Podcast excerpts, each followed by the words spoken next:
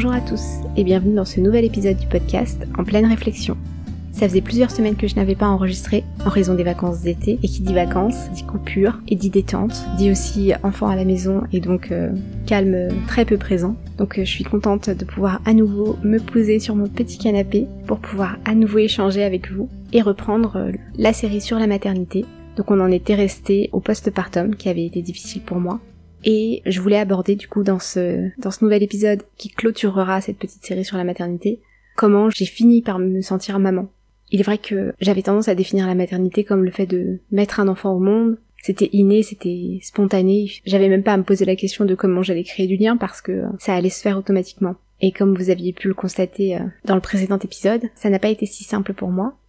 Dès les premiers jours de vie de mon fils aîné, l'amour était là sans aucun doute. Hein. J'étais inquiète, j'étais préoccupée, je ne pensais qu'à lui, à son bien-être. C'est forcément des preuves d'attachement et d'amour. Mais je crois que pour se sentir mère, l'amour n'est pas suffisant. Du moins, personnellement, l'amour n'a pas été suffisant pour que je me sente mère, que je me sente légitime. Donc j'étais restée sur le fait que je me souvenais parfaitement du moment où, euh, où j'avais quitté la maternité avec mon fils dans son siège auto, de ce retour à la maison que j'attendais vraiment avec impatience parce que les conditions à la maternité ne m'avaient pas permis de créer ce lien tant attendu. Donc je me disais, on va être à la maison, tous les deux en tête à tête, donc il y aura pas de problème, enfin forcément le, lien se créera euh, très vite. J'avais complètement idéalisé la situation de la maman qui se retrouve à la maison avec son bébé euh, à pouponner, euh, à reprendre soin d'elle, à reprendre un petit peu des forces. Ça n'a pas du tout été mon cas en fait. Bon déjà, les premières nuits ont été difficiles Difficile parce que forcément un bébé de quelques jours euh, pleure, se réveille, demande à se nourrir. Et bornée comme j'étais à l'idée de d'allaiter absolument mon bébé et de ne pas rester sur euh, sur l'échec de la maternité, je m'étais dit de toute façon ça va se faire, ça va revenir. Sauf que ben ça ne ça ne se faisait pas, il n'arrivait pas à prendre le sein. Je sentais personnellement que je produisais pas suffisamment de lait par rapport à la demande de mon fils, donc il y avait un déséquilibre, donc il pleurait beaucoup. Donc après une première nuit complètement chaotique avec un bébé qui pleurait beaucoup et qui avait du mal à dormir, il avait fallu bercer, enfin voilà, c'était compliqué quoi. On avait fini par acheter un biberon et un, pot de lait en poudre. J'étais résignée, je savais que je ne pouvais pas le nourrir, je me sentais je, je pouvais pas prendre cette responsabilité là de me borner alors que il avait euh, très certainement faim. Et à partir de là, euh, il y a quelque chose qui s'est enclenché en moi où je me suis dit bon bah c'est raté. J'ai pas réussi, j'ai pas accompli ma, mission, euh, je suis incapable de le nourrir, je, je ne suis pas à la hauteur, quoi. Donc pendant une semaine environ, euh, j'ai donné le sein puis complété au biberon. Donc la journée se passait plutôt bien du point de vue de bébé, qui faisait quand même euh, plusieurs siestes dans la journée, donc euh, j'avais eu des petits moments de répit. Mais le tire-lait, ça restait vraiment... C'était un fardeau, c'était vraiment un fardeau. Je tirais mon lait, je voyais que je ne tirais rien, donc ça me confirmait que je n'étais pas capable de nourrir mon bébé moi-même. Et il y avait une grosse symbolique, je pense, autour de l'allaitement. Pour moi, je pense que l'allaitement, pour moi, ça représentait vraiment la mère. C'est-à-dire qu'une mère qui allaite son bébé, c'est, c'est vraiment le symbole absolu. Et quand je repense à ces moments-là, j'ai, je me souviens avoir ressenti de la culpabilité et de la honte, parce que j'avais l'impression que mon fils était capable de se rendre compte que sa mère était incapable, justement. Le soir, quand le papa revenait du travail, il y avait quelque chose de beaucoup plus instinctif dans son lien avec son fils. Là où moi j'avais vraiment l'impression d'être un robot et d'être juste une machine à faire, lui, il parlait, il jouait, euh, il s'amusait avec son bébé, on sentait vraiment que il savait qu'il était le père. Donc moi le soir, je lui laissais pas mal euh, reprendre la main. Donc c'était lui euh, qui le berçait, qui le nourrissait, enfin j'abandonnais un peu le rôle le rôle que je devais avoir le soir. Et ça, ça me déstabilise même quand j'en parle. Et il y a cette scène qui m'a profondément marquée. C'était à peu près une semaine après, après notre retour à la maternité, donc il devait avoir à peu près deux semaines. Bon, les nuits se passaient pas très bien, mais on avait commencé à le faire dormir avec nous. Il prenait le biberon, enfin, c'était surtout le papa qui gérait encore à nouveau. Et euh, je me souviens d'un soir, donc euh, bébé dormait, papa dormait, et je me suis levée du lit pour euh, pour rejoindre euh, la chambre de bébé. Il faut savoir qu'on avait un lit qui était installé dans notre chambre, euh, donc on n'utilisait pas beaucoup parce que finalement il a dormi dans notre lit très tôt. Et il y avait un lit dans sa chambre où il faisait la sieste la journée. Et il y avait une petite chaise à bascule qu'on a encore d'ailleurs, qui était dans sa chambre. Donc je suis partie m'installer dans, dans sa chambre. Et je sais pas ce que je recherchais. J'avais besoin de pleurer, j'avais besoin de m'isoler.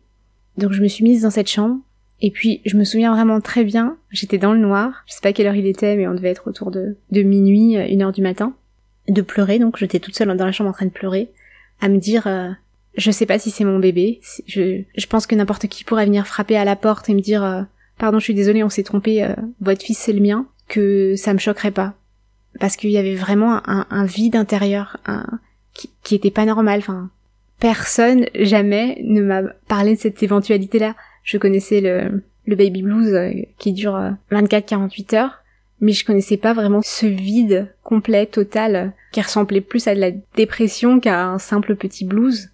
Et j'arrivais pas à me sentir mère. Je me dis ça fait quand même euh, bien trois semaines que qu'il est là avec moi. Pour le papa, ça semble si simple, et pour moi, c'est y a rien qui va.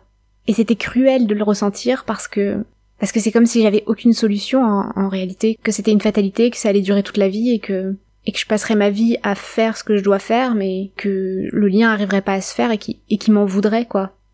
Et je pense que de toutes les pensées négatives que j'ai eues dans ma vie, celle-ci était la plus violente. C'est-à-dire que ce que je fais, ce que je suis en tant que femme qui a donné la vie, qui a donné la vie à un bébé, tout le monde pourrait le faire. N'importe qui pourrait venir se, se mettre à ma place, que ça suffirait et que certainement une autre femme s'en sortirait beaucoup mieux que moi.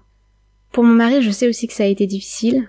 Pas pas dans sa relation avec mon fils, mais de voir que moi j'étais assez dévastée.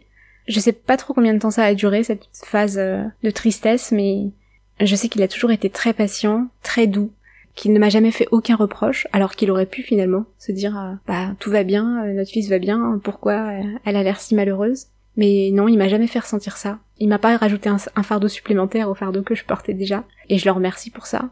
Parce que c'est vraiment le genre de partenaire qu'on veut avoir dans ces moments-là un partenaire qui, même s'il ne ressent pas la même chose que vous, arrive à se mettre un petit peu à votre place et arrive à vous, à essayer de vous porter du, moins vers le haut. Lui aussi vivait les nuits compliquées. On avait, à partir de un mois environ, on a eu droit au, euh, aux pleurs du soir et, j'ai tellement de souvenirs de lui qui est là en train de porter bébé, en train de le bercer, euh, qui est sur cette fameuse chaise à bascule, en train de d'essayer de le rassurer, euh, et ça de 20h jusqu'à minuit. Je me souviens pas du tout de moments où, où je le sens au bord du craquage, où, je le sens euh, regretter. On était très loin du baby clash avec lui. Hein. C'était lui, on sentait qu'il était heureux d'être père, qu'il était heureux que je sois la mère de son fils, et je pense qu'il a vraiment été le pilier dans ces premiers mois qui ont été vraiment difficiles. La situation a commencé à s'améliorer du point de vue de mon ressenti par rapport à mon bébé, je crois autour de trois mois. C'est-à-dire qu'il m'a fallu bien trois mois pour arriver à me dire ok, je suis sa maman, et il le sait. Et je me souviens d'un moment assez marquant où bébé était allongé sur le canapé. Je sais plus ce que je faisais avec lui, mais il m'a souri, mais vraiment d'un sourire très perçant. Et je me suis dit, ça y est, il me reconnaît, il sait que c'est moi sa mère. Parce que pendant trois mois, j'étais persuadée à chaque fois que une mamie ou une tata le prenait dans ses bras et lui donnait le biberon, qu'il allait se dire, ok, bah, je suis quand même bien mieux là, quoi. C'est vrai que tout tournait autour de l'alimentation voir quelqu'un d'autre que le papa ou que moi donner le biberon, c'était une épreuve terrible, terrible. J'avais l'impression à chaque fois qu'on m'arrachait une partie de moi, quoi, qu'on, me retournait les tripes. Je faisais l'effort de, le laisser parce que je pouvais pas le, garder infiniment sur moi alors que le problème venait de moi. Je pouvais pas lui imposer ça. Donc euh, je laissais les autres créer du lien avec lui. Mais euh, je détestais ça. Je détestais ça, vraiment. Les seuls moments que j'appréciais, c'était les moments où on était euh, que tous les deux, où je lui donnais le biberon et qu'il me regardait dans les yeux. Où là, je me disais, ok, il y, a quelque chose qui va finir par se passer, et qui s'est passé du coup autour de ces trois mois. Et à partir du moment où j'ai eu de réelles interactions avec lui, donc euh, les premiers sourires, les premiers rires, là, ça a commencé à aller euh, et ça a commencé à devenir à devenir profond, à devenir ce que j'attendais que ce soit dès les premiers instants.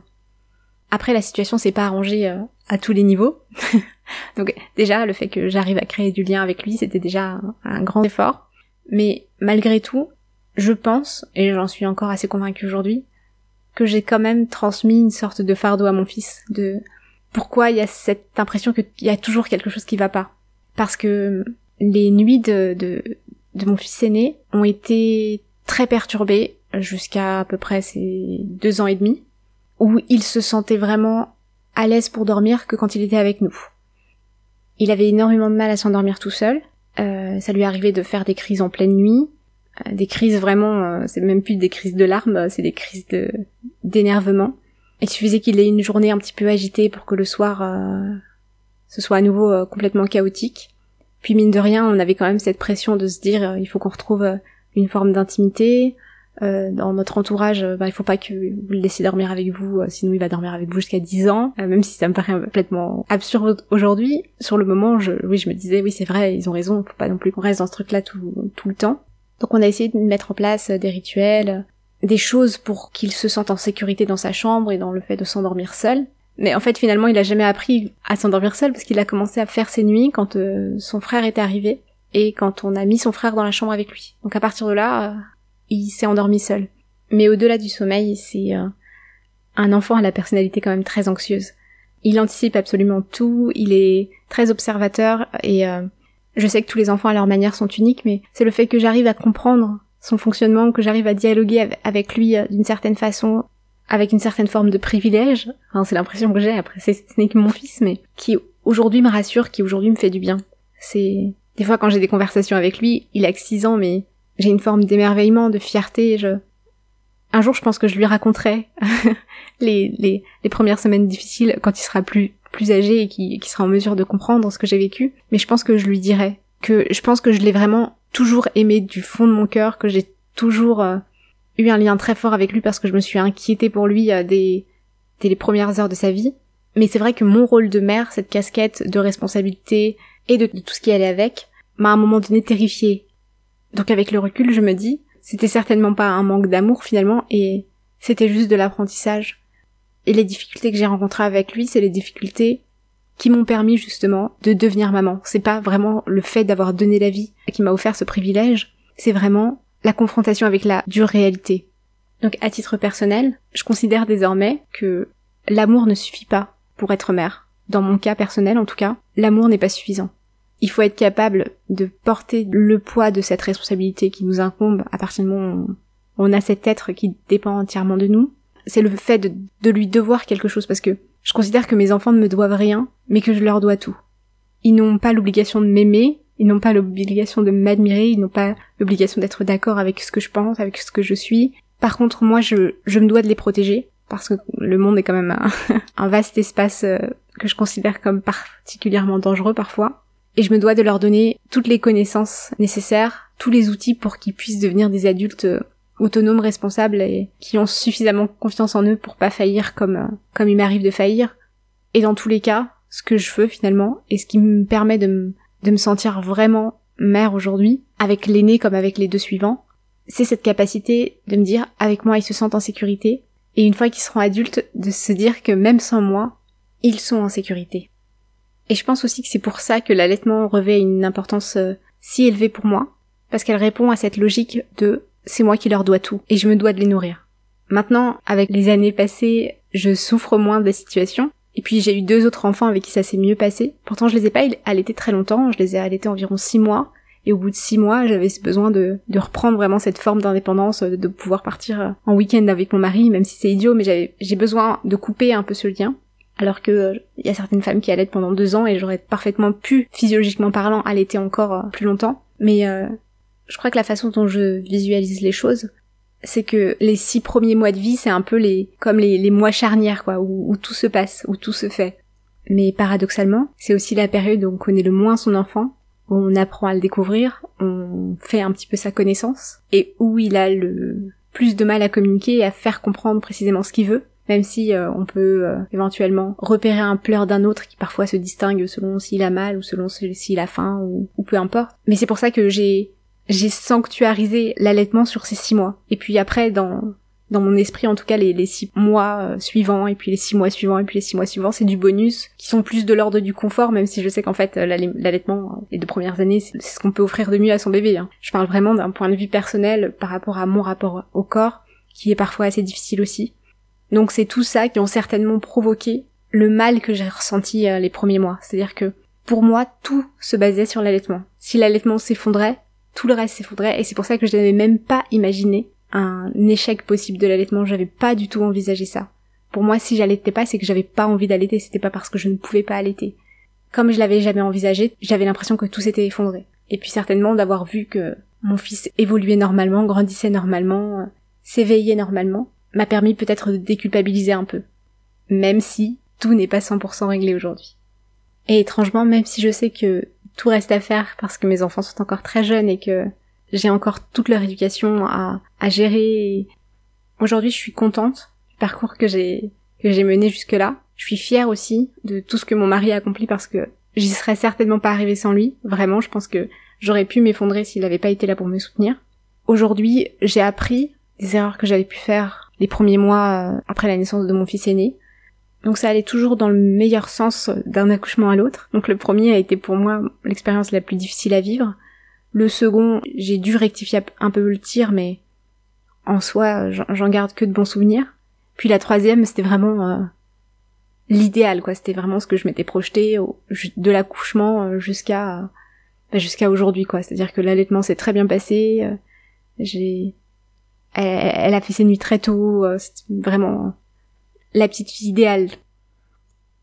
Sans aucun doute, le rôle de mère, ça reste quand même le rôle de ma vie. Au-delà de rêver de se marier et de fonder une famille, j'ai toujours rêvé d'avoir des enfants. Autant le rôle d'épouse, de femme au foyer idéal, qui sait cuisiner, qui sait faire le ménage, qui sait tenir une maison, c'est pas du tout moi. Autant le rôle de mère, je savais que ce serait l'accomplissement de ma vie.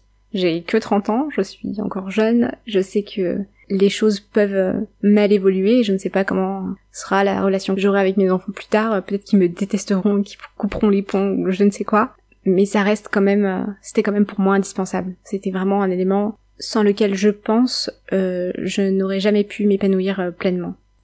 J'ai grandi dans une famille nombreuse. Comme j'ai perdu mon père très tôt, on a un lien qui est assez particulier.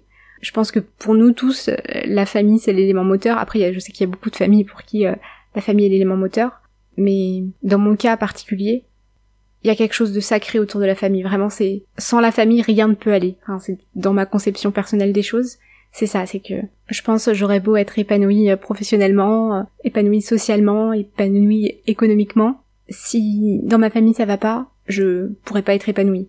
C'est aussi ça que j'ai envie de transmettre à mes enfants, c'est-à-dire que on, est vraiment un noyau, on a le droit de se fâcher, on a le droit de pas être d'accord les uns avec les autres, mais on se doit absolument d'être les, là, les uns pour les autres. Il y a une forme de d'interresponsabilité, pas de mes enfants envers moi, mais de nous en tant que parents envers eux, et de eux euh, les uns pour les autres, entre frères et sœurs. J'ai tout de même hâte, et j'espère avoir la chance de vivre assez longtemps pour y être, mais d'être témoin du moment où ils voleront de leurs propres ailes.